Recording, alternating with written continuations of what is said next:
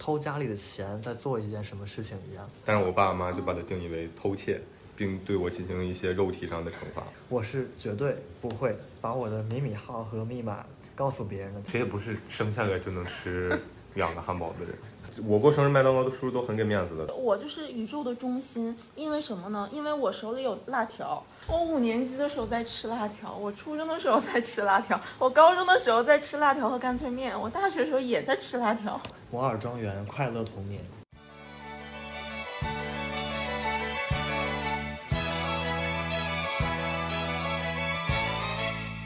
嗨，嗨，嗨，嗨，大家好，我是杨子。今天是六一儿童节，鼓掌的两个人分别是，自我介绍一下吧，我忘了你叫什么了。好的，大家好，一鸣我还是刚刚。哦，刚刚哦，你的绰号太多了，不同的平台用的不同的，有点混淆。只不过是今天我玩摩尔庄园用了一鸣而已。嗯，然后我左边的是过儿童节的儿童，嗨，大家好，今天我过节，记得祝我节日快乐。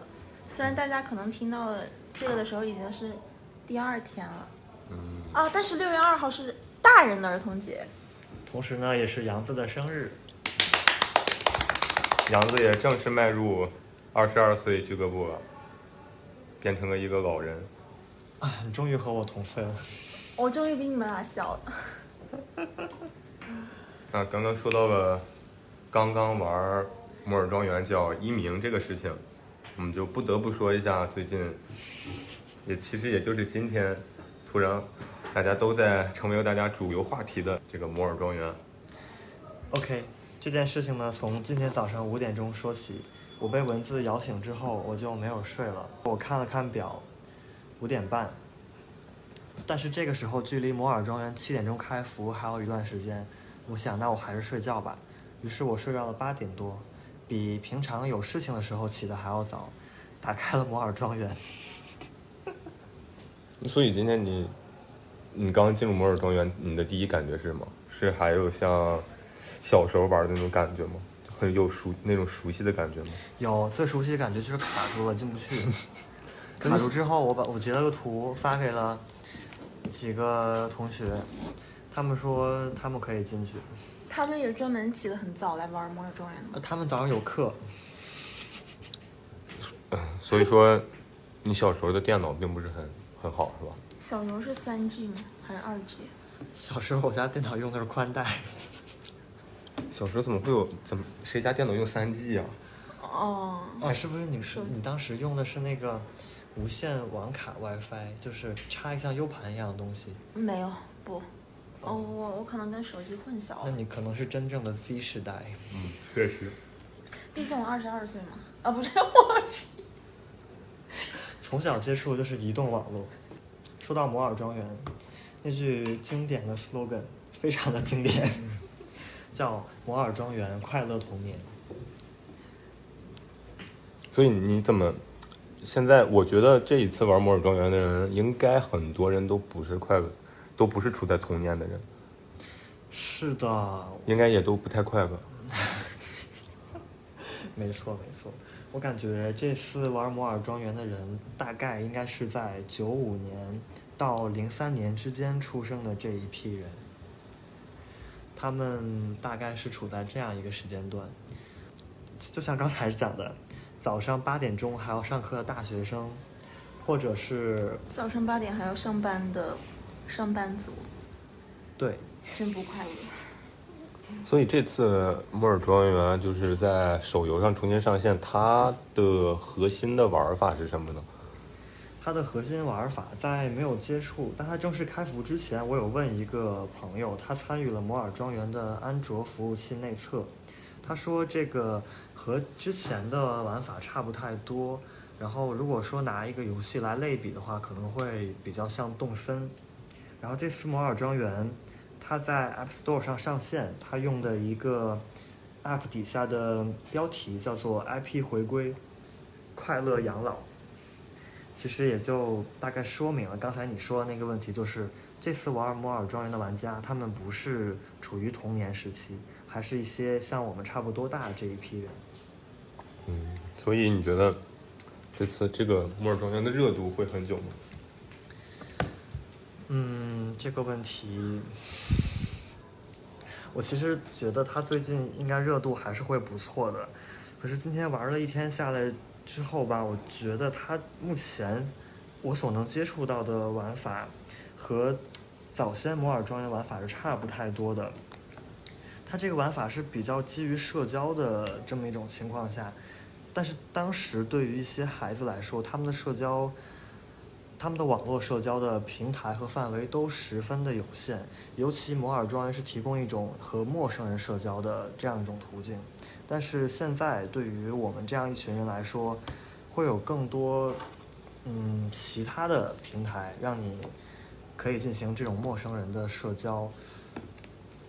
然后再类比说，它是一款手游的话，它作为一款手游，它的核心玩法在这种。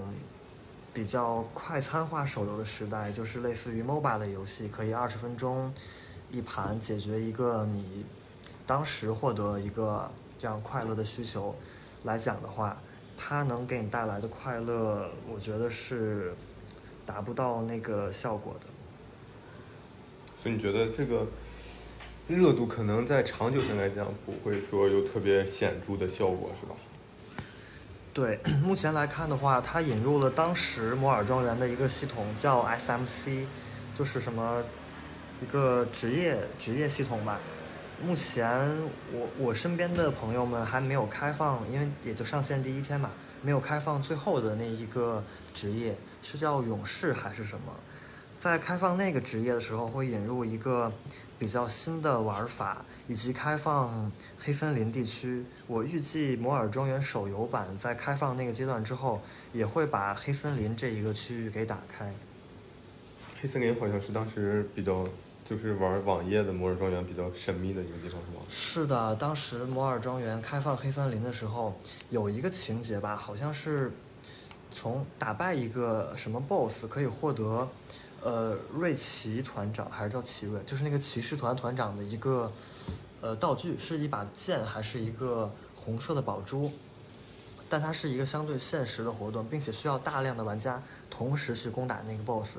也就是说，你要完成这个，你需要同时在一个人很多的服务器，并且还是相对有组织的。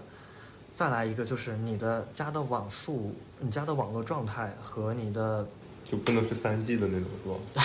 对，得是得是 Z 时代至少能满足那种网络条件。然后我当时为了得到这个东西，大概试了五六次。当时还是一个夏天，就是那个记忆非常的深刻。不过这次摩尔庄园重新上线，应该我觉得会存在，就是很多人的补票行为。补票行为。对，就是去补超级拉姆的票嘛。当时可能通过有些人没有买，或者说有些人就是通过一些别的渠道白嫖到的超级拉姆。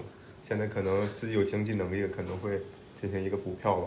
毕竟小时候能够充几百块钱到游戏里的，应该也并不多。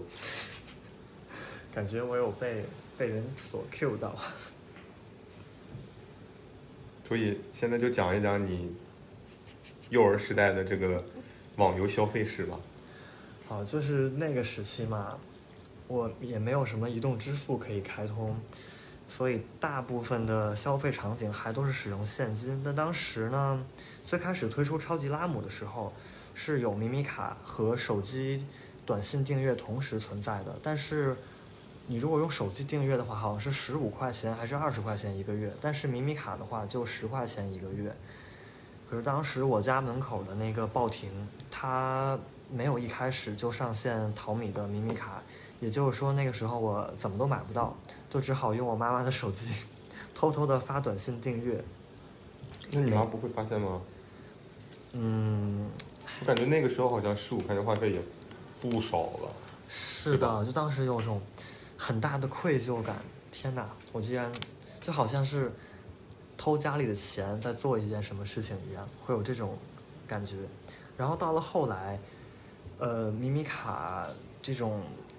东西就在报亭里基本可以买到了，但那个时候其实我也没有什么现金，除了说逢年过节会发一些呃压岁钱，那个时候发的压岁钱，我肯定不会第一时间上交啊，就先 花个一两百，先去买一些米米卡，先留存着啊，真的是留存，存在一小盒里，然后等到它出一个新的活动需要充值的时候，我再把它给打开，输入充值。每次输入那个米米卡的账号和密码，都是一种特别惊险刺激的，我得用电脑还不能被我爸妈发现，特别快的输入完成一系列上述的操作。然后说到刚才这个金额的问题，其实我大概上高一的时候，我有跟我室友们讲过，他们当时在说英雄联盟嘛，我就说我玩塞尔号也充了好多钱，可能大概是两千块钱左右。这个数额其实是每一笔不多嘛，但是对于后面那个时间来讲，你为一个给小孩玩的游戏充了两千多块钱，是让人觉得有一些，嗯，有些不可思议的事情。所以偷家里钱去充游戏，是不是每一个男生儿童时代的怎么说成长的必经之路？你也投过吗？那肯定是投过，那你是拿了钱拿那个钱做什么呢？也是充游戏，但我充的游戏是什么游戏？？QQ 飞车啊，那不会，那个太低端了。非法吗是什么？QQ 三国，？QQ 三国，嗯，其实它相对来靠脑说力的是吗？也没有，就其相对来说感觉是小众一点的，就是没有那么感觉这个游戏没有很大众。嗯，那它是腾讯代理的还是腾讯自己研发的一款游戏？好像是腾讯自己研发的，我感觉那个游戏还真的挺好玩的，是策略型的吗？是嗯升级打怪的。升级打怪的哦、嗯 r p g 的嗯，哦。那时候你多大？那个时候九岁吧，哇，你九岁就已经开始投钱充游戏了，是的。升级打怪了。我的意思是嗯夸你呢。大大约花了多少钱？嗯，也也差不多有一两千了。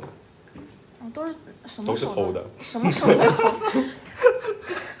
刚刚那起码是自己的压岁钱，你就呢？我的也是自己的压岁钱啊，哦，但是是从父母手里偷出来的自己的压岁钱。对，就是我先交给他们，然后我又拿回来，但是我爸妈就把它定义为偷窃，然后就并并对我进行一些肉体上的惩罚。那以后还这样吗？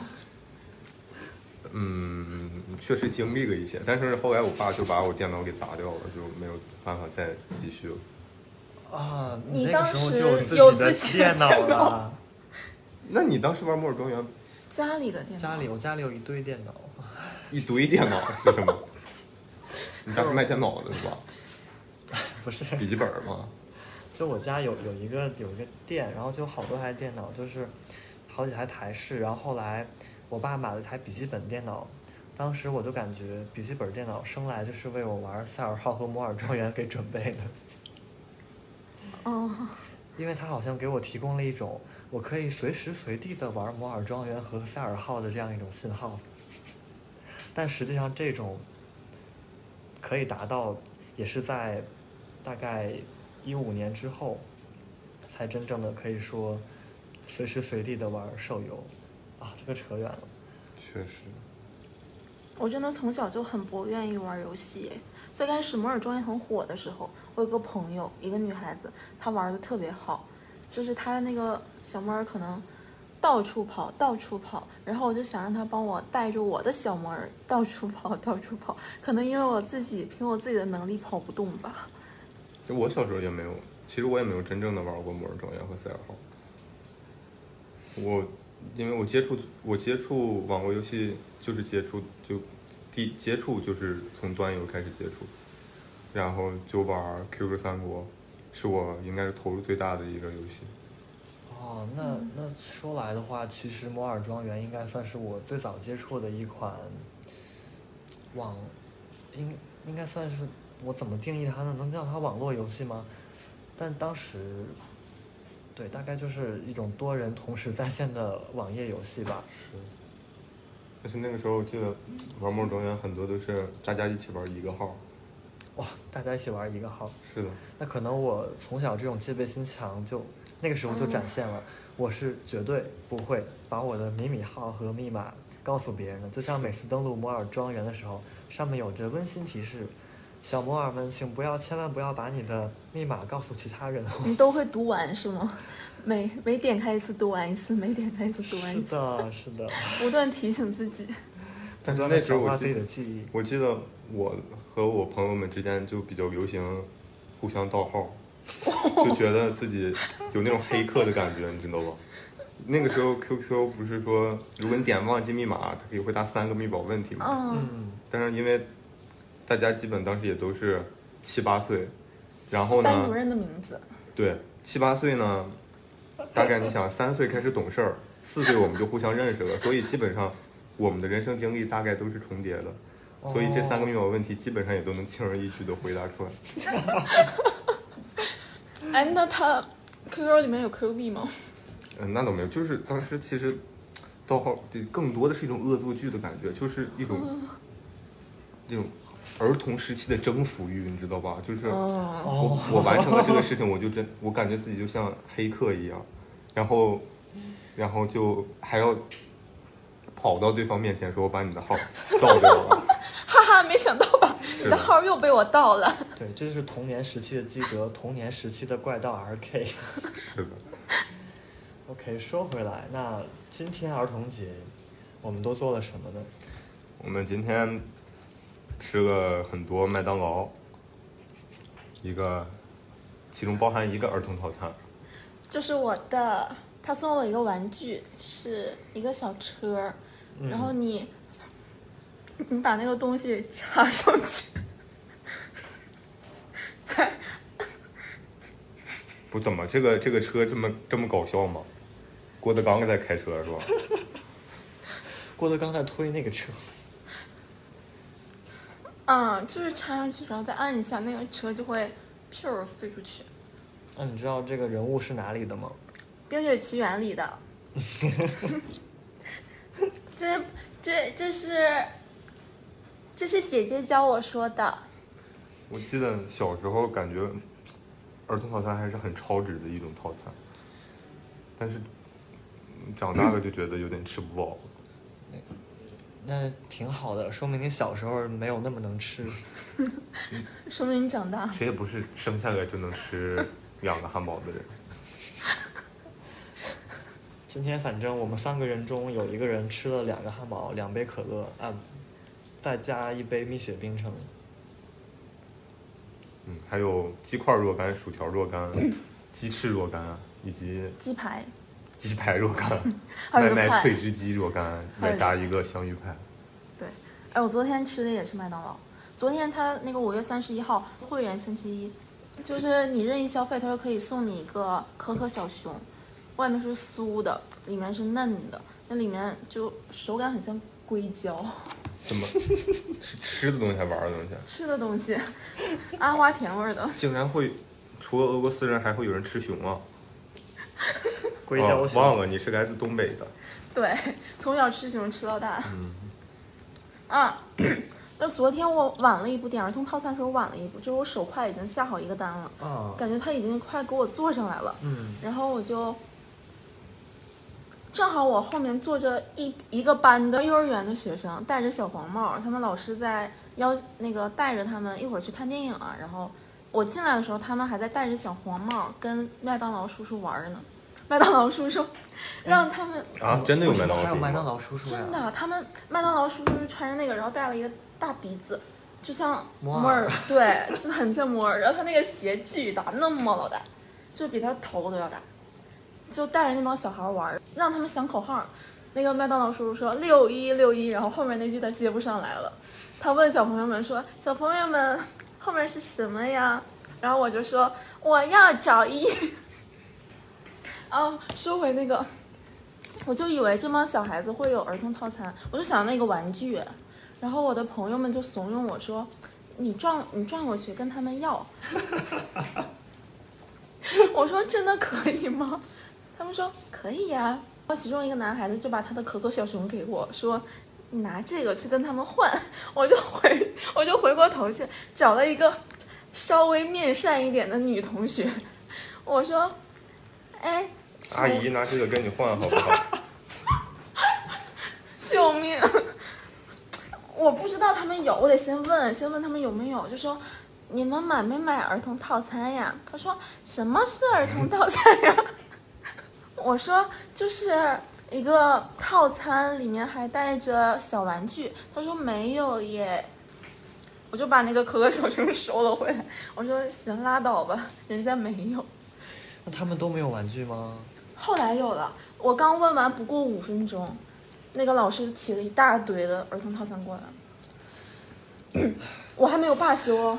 我看到他们上来了以后发下来以后，我就又拿着我的可可小熊准备去换，但是他们一打开，你知道吗？那帮男生就炸开了跟我说：“哇，玩具！” 我觉得听众的耳朵也可能也炸开了锅。是的，我当时就想，啊、不行了，我他们应该是不会给我的，就算有可可小熊。突然想到小时候，因为生日就在六月二号，六儿童节之后，就感觉生日都是在麦当劳过的。小时候的生日，那你有见过麦当劳叔叔吗？见过啊，我过生日，麦当劳的叔叔都很给面子的，都要过来祝我生日快乐的。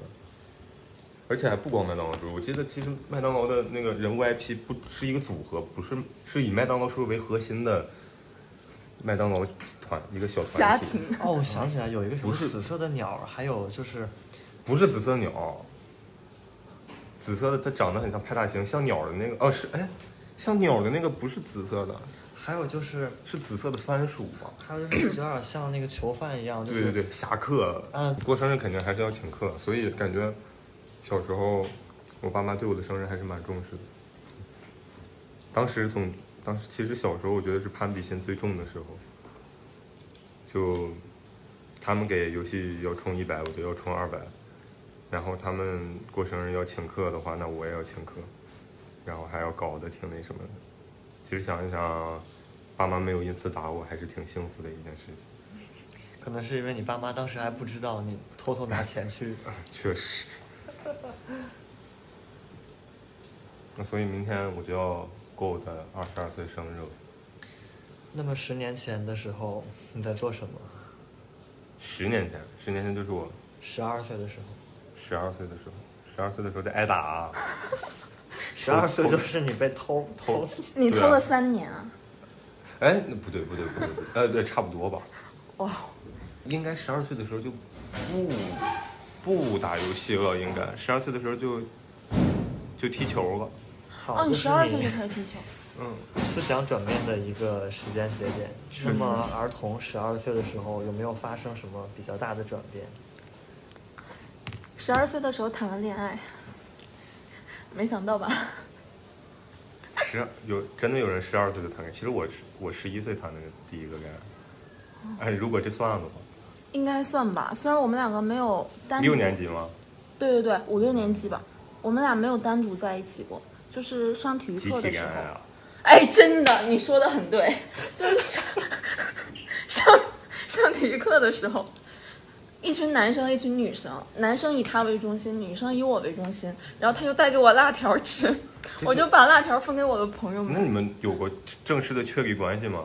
有啊，QQ 上然后所以呢，就是除了那你们确立关系之后，你们会就除了吃辣条也没有别的事情。上课会坐一起吗？嗯，当时我们有自己的同桌，一起上下学吗？没有，就从来没有单独待在待在一起过。嗯天哪，这就非常公主的爱情。哦，哎，你想，每一道体育课就是我就是宇宙的中心，因为什么呢？因为我手里有辣条。公主大概是公公主大概不能接受别人从网上给她表白吧？好像我们当时的爱情，爱情都是在网上表白的。啊，没有，我是通过手机发短信，因为我手机上不了网，我手机不是三 G 的 啊然后当时你的电脑还被你爸爸砸了。啊，是，但我其实不是，就是我爸爸砸电脑吧，他就是掌握的火候非常好，就是他既不会让他自己这个财产损失太多，又能达到我玩不搞的目的，他就把鼠标砸掉了。我以为说你爸爸把你的把你网卡给卸了。他就把鼠标砸掉了，然后就确实对一个并不太精通电脑的我，就确实已经打，就是点中了我的死穴，就应该就没有再怎么用过电脑这个东西了。我小时候真的还蛮多男孩子喜欢的，就是因为你有辣条吗？我是被送辣条的。哦，被送辣条的。嗯，哎，我我是因为有辣条被女孩子喜欢。嗯，嗯，就是谁掌握了辣条，谁就有了核心竞争力，就有了话语权。我瞎说的啊。OK，那就辣条就是一个十二岁的硬通货。确实，我现在也很喜欢吃辣条。那刚刚十二岁在干嘛？我现在回想到我十二岁，除了你们刚才所说的它代表六年级之外，我想到的没有什么其他的关键性事件。除了那个时候，我好像每天都怨声载道、杞人忧天的，总在担忧自己的未来。担忧你能不能考上好初中吗？对，有这个问题。北京的北京的初中当时是什么？是要考的吗？当时它是为了达到一个相对公平，它会让你按片区来派位。嗯，就是你如果是三好学生或者怎么样的，你有一个优先，像摇号一样，你有优你有一个优先摇号的那个能力，然后你可以填十个还是十二个，反正挺多的初中，有点像现在高考填报志愿那个样子。当时我就整天在忧虑自己有没有这个资格，以及自己填哪个学校比较好。有一点纠结上清华还是北大的那种感觉，是吗？对，其实有这种感觉，就是我如果上了那一个区重点的话，嗯，那么我好像离以后能选清华还是北大这一个选项就距离更近了。啊，北京小孩当时就有清华北大的概念了，是吗？我当时还没有哎。河北的小孩当时也有了。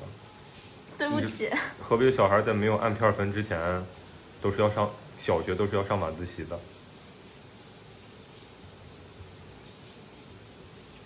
这当时段不是卡掉了，是我们惊了。是真的，就是但是当时我上六年级的时候，其实已经实行了像北京一样的按片分制度了，就是你家在哪儿临近，你就要去哪儿上初中。嗯然后，当然这个由此带动了这个保定房地产业的发展，这就是后话了。然后，但是就是在我上五年级的时候，我们其实放学已经就挺晚的了。我记得我小学就已经要五点半才能放学，每天下午要上四节课。小学的时候，我的那个学校还真的是我人生中人生意义上上的唯一一所贵族学校。小学吗？是的，那个学校真的有一点，他，我记得我在六年级的时候，有一学年，每天下午都不上课，都要去上学校组织的各种兴趣班，上整整一个学期。我们可以管它叫做选选修课吗？嗯，可以吧。然后，但是那个时候就，其实管的也不严，然后我们就会溜出去上网。在六年级的时候。我以为你报的会是足球，然后从此打开你的足球。是上足球，是上足球，但是那边没要我，觉得我踢的太差了。那边那边给这那边就是他们足球班的都是从一年级就开始踢足球了，我六年级我的天，这也卷！是 OK，这个当时并没有内卷这个词。是我记得我老北京鸡内卷，保定鸡 内卷。我记得我五年级的时候，放学回家，就看到六年级的那些姐姐们还没有，就是还没有放学，天哪！就听说他们要一直上晚自习上到晚上八点才能回家，就是因为要应付小升初的考试。天呐，我当时如果是你的话，那我每天不仅忧愁自己的未来了，还要忧愁一个更近的，就是我以后要像学姐一样每天上晚自习。我以为忧愁选哪个学姐做女朋友比较好。完了，我五年级的时候在吃辣条，我初中的时候在吃辣条，我高中的时候在吃辣条和干脆面，我大学的时候也在吃辣条。你今天吃辣条了吗？吃了麻辣王子，麻辣王子是辣条的名字，它超好吃。就是其他的辣条，哎，我怎么来精神了？其他的辣条都是很甜的，加了很多糖和甜味素，但是麻辣王子不一样，它是咸的，它甜味很淡，然后而且它有麻的味道，就是它吃起来更像一道菜。哦，那我觉得麻辣王子它跟其他的比，更是一个更加成熟的辣条。总有一个男人，他可以突破你的岁月各个的周期，那就从小学到，大学，他就是麻辣王子。因为我是麻辣公主。听起来杨的童年是竞争非常激烈的嘛？哎，就我今天刚刚好看到那个姜思达发了一条微博嘛，是一个广告泡泡泡玛特的，然后他最后一段我觉得写的特别好，他说人们说童年和余生是相互治愈的关系，这里有个前提，总有一个时候的自己是生病的，未必如此。我们可以把余生过得如童年一样天真、浪漫、狂想、柔软，在谎言面前脸红，玩心满盈。成长和玩耍并不互斥，而是彼此加持。我我的内心并不会比尖叫着跑过的孩子们更小声。然后你说到这个，我就想到今天我的高中同学，有一个学心理学的朋友，他在群里给我们讲到一句话，我觉得还挺有启发意义的。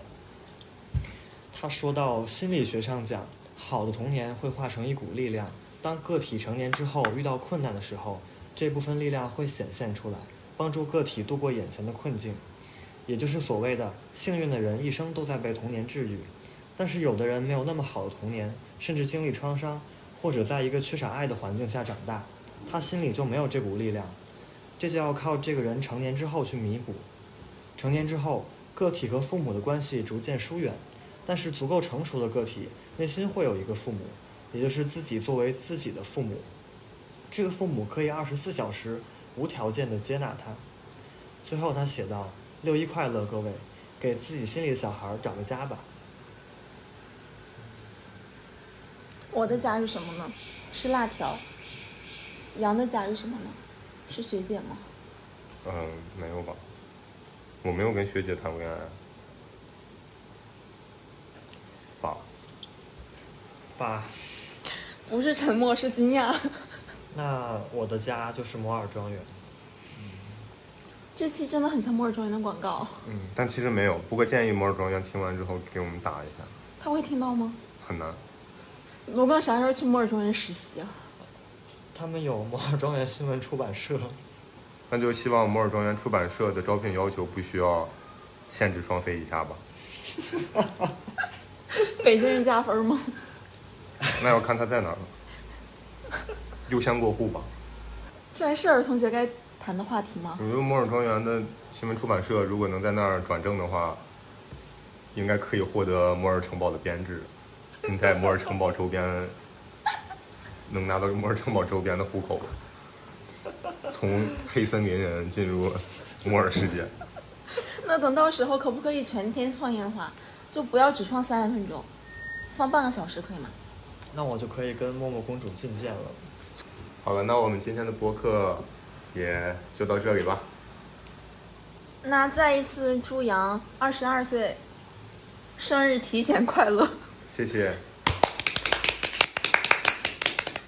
那大家再见了还没祝我呢，啊！那祝儿童儿童节快乐。